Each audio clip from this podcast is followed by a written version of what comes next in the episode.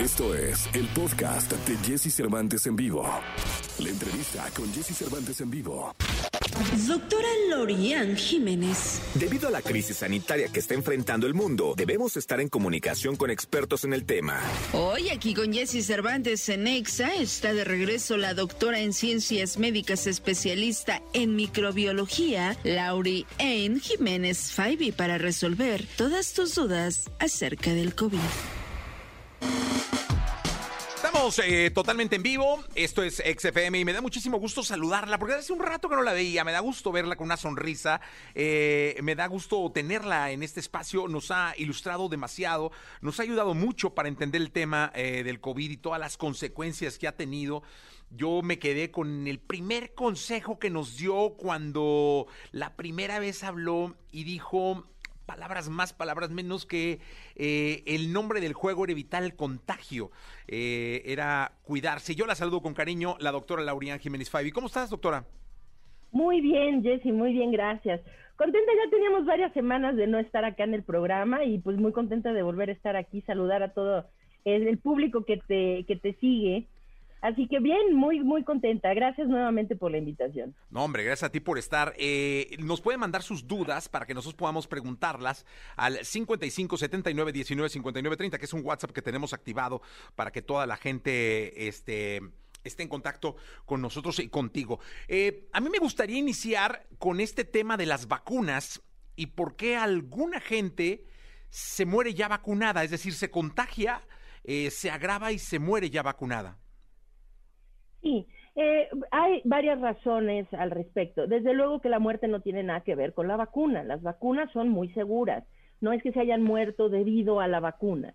Es que se murieron de COVID, vamos a decir, ¿no? O sea, entonces, ¿por qué esto ocurre? La las vacunas no tienen un efecto inmediato.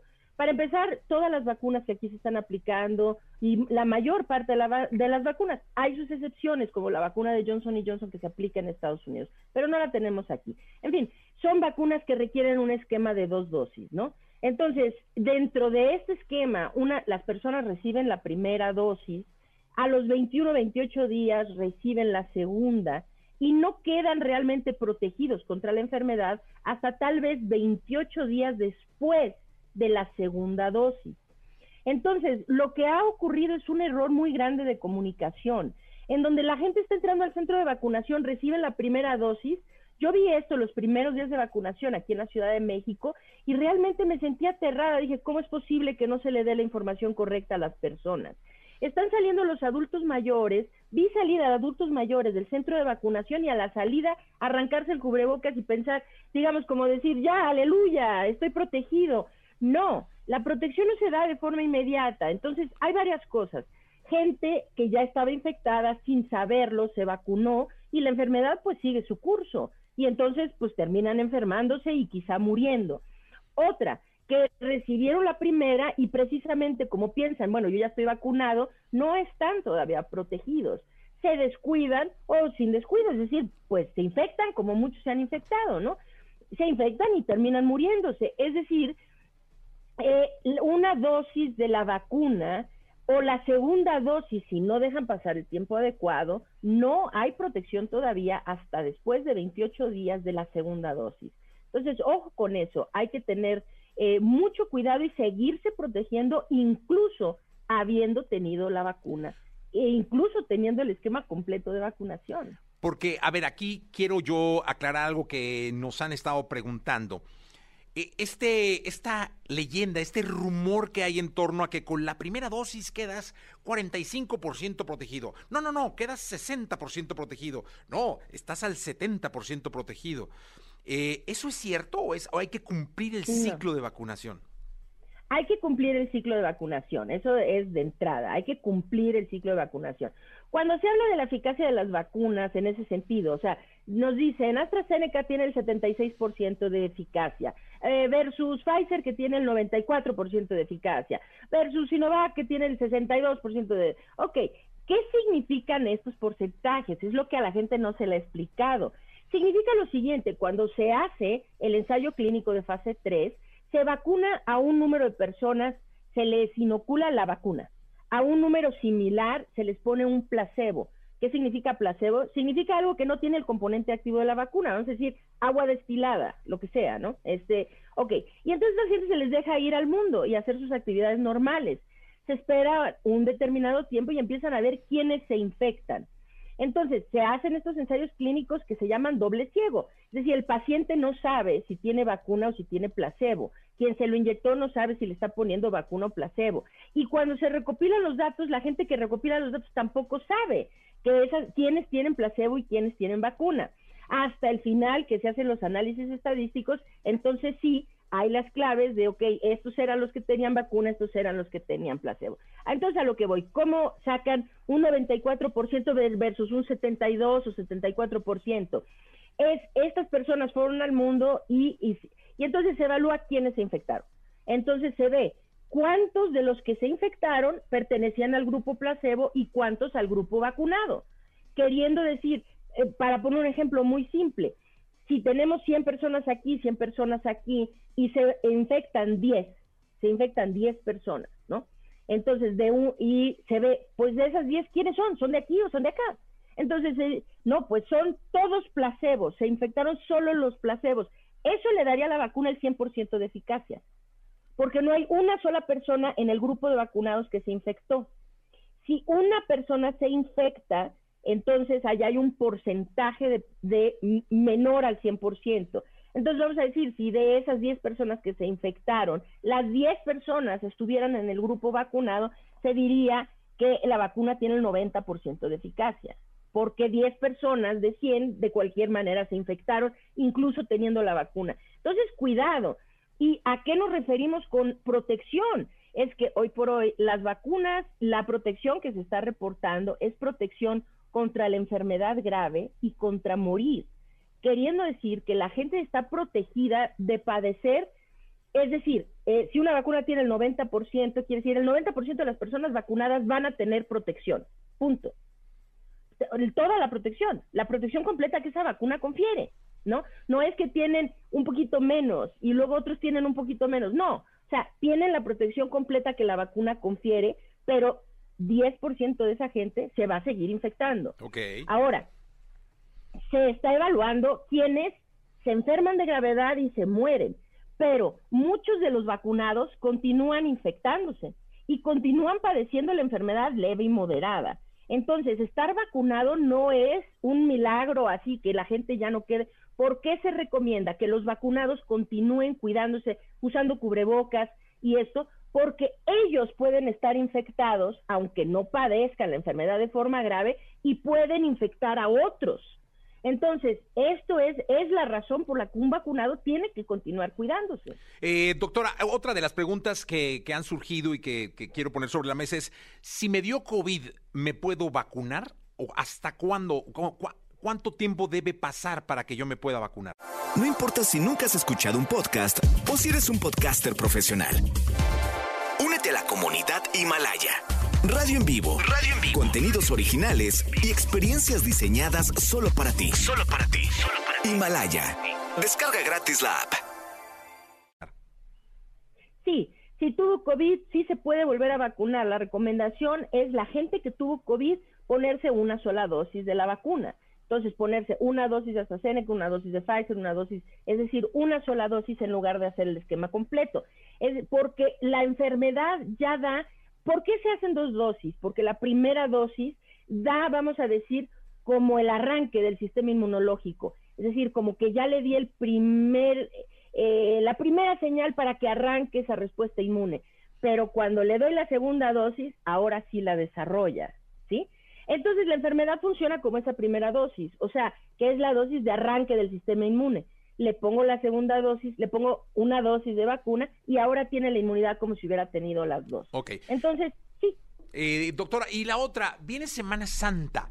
Eh, y la última mala experiencia que tuvimos en nuestro país, grave experiencia, fue la vacación de, diciembre, es decir, el destrampe que hubo para la celebración de Navidad, de Año Nuevo, de Reyes, que trajo cifras estratosféricas, que cerró el país de nuevo.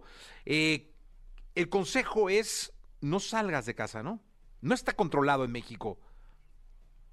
No, a ver, Este, primero nada más quiero cerrar lo anterior. Ya dije qué onda con eso de que los enfermos se pongan una vacuna, pero quien ha tenido COVID debe esperarse dos meses para ponerse la vacuna, ¿ok? Entonces, quien ha tenido COVID, recupérese, espere dos meses y póngase una dosis de la vacuna, entonces va a quedar protegido. No, como que no di el tiempo, ¿no? O sea, nada más para que se sepa. Ahora, sí, ¿qué pasa con la Semana Santa? A ver, es realmente lamentable. Lo que tenemos encima, Jesse, es algo que se pinta para ser extremadamente complicado.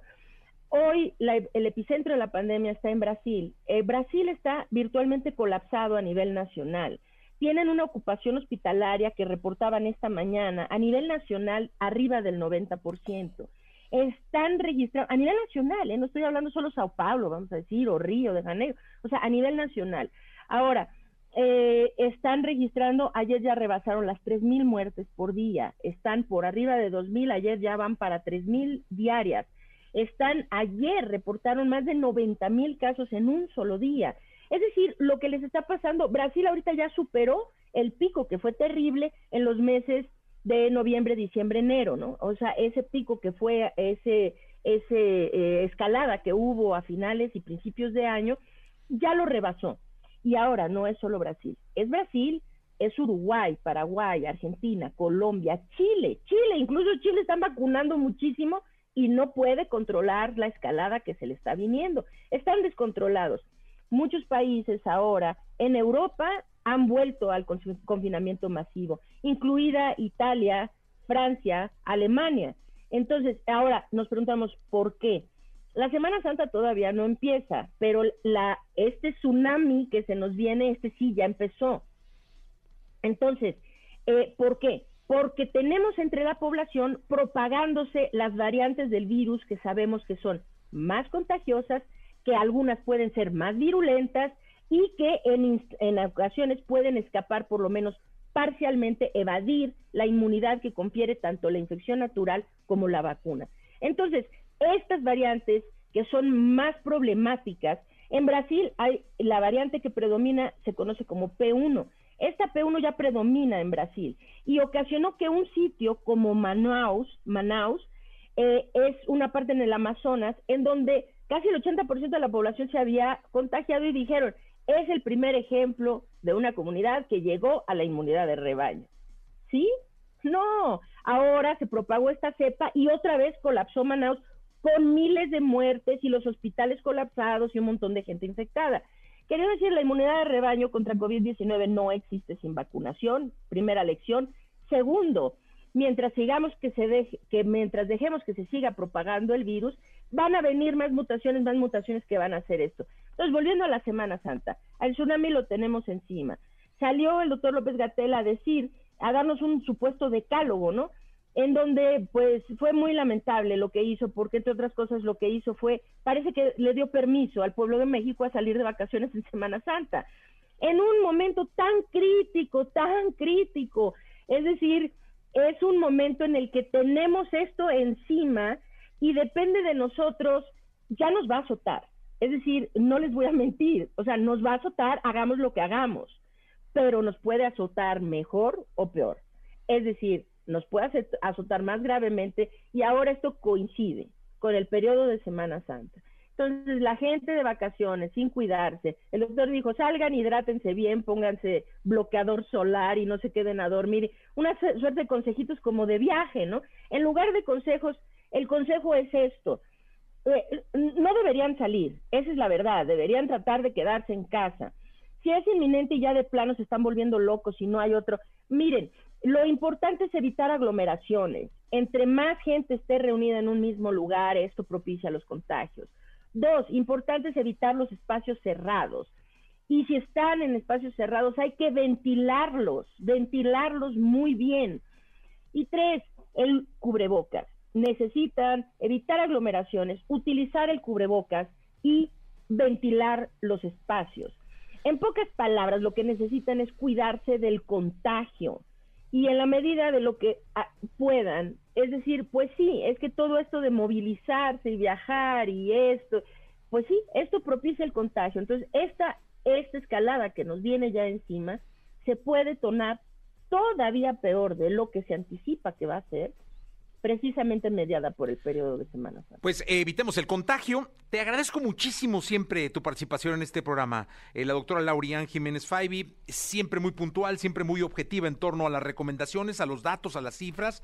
Eh, y yo agradezco que estés acá. Y además invitar a la gente. Hay un movimiento ciudadano que se llama Red de Ayuda por México, que va a tener la oportunidad de tenerte hoy por la tarde a las 5.30 en el Facebook. Es arroba Red de Ayuda por MX, Red de Ayuda MX. Y vas a estar ahí. Te agradecemos muchísimo. No, al contrario, me encanta participar.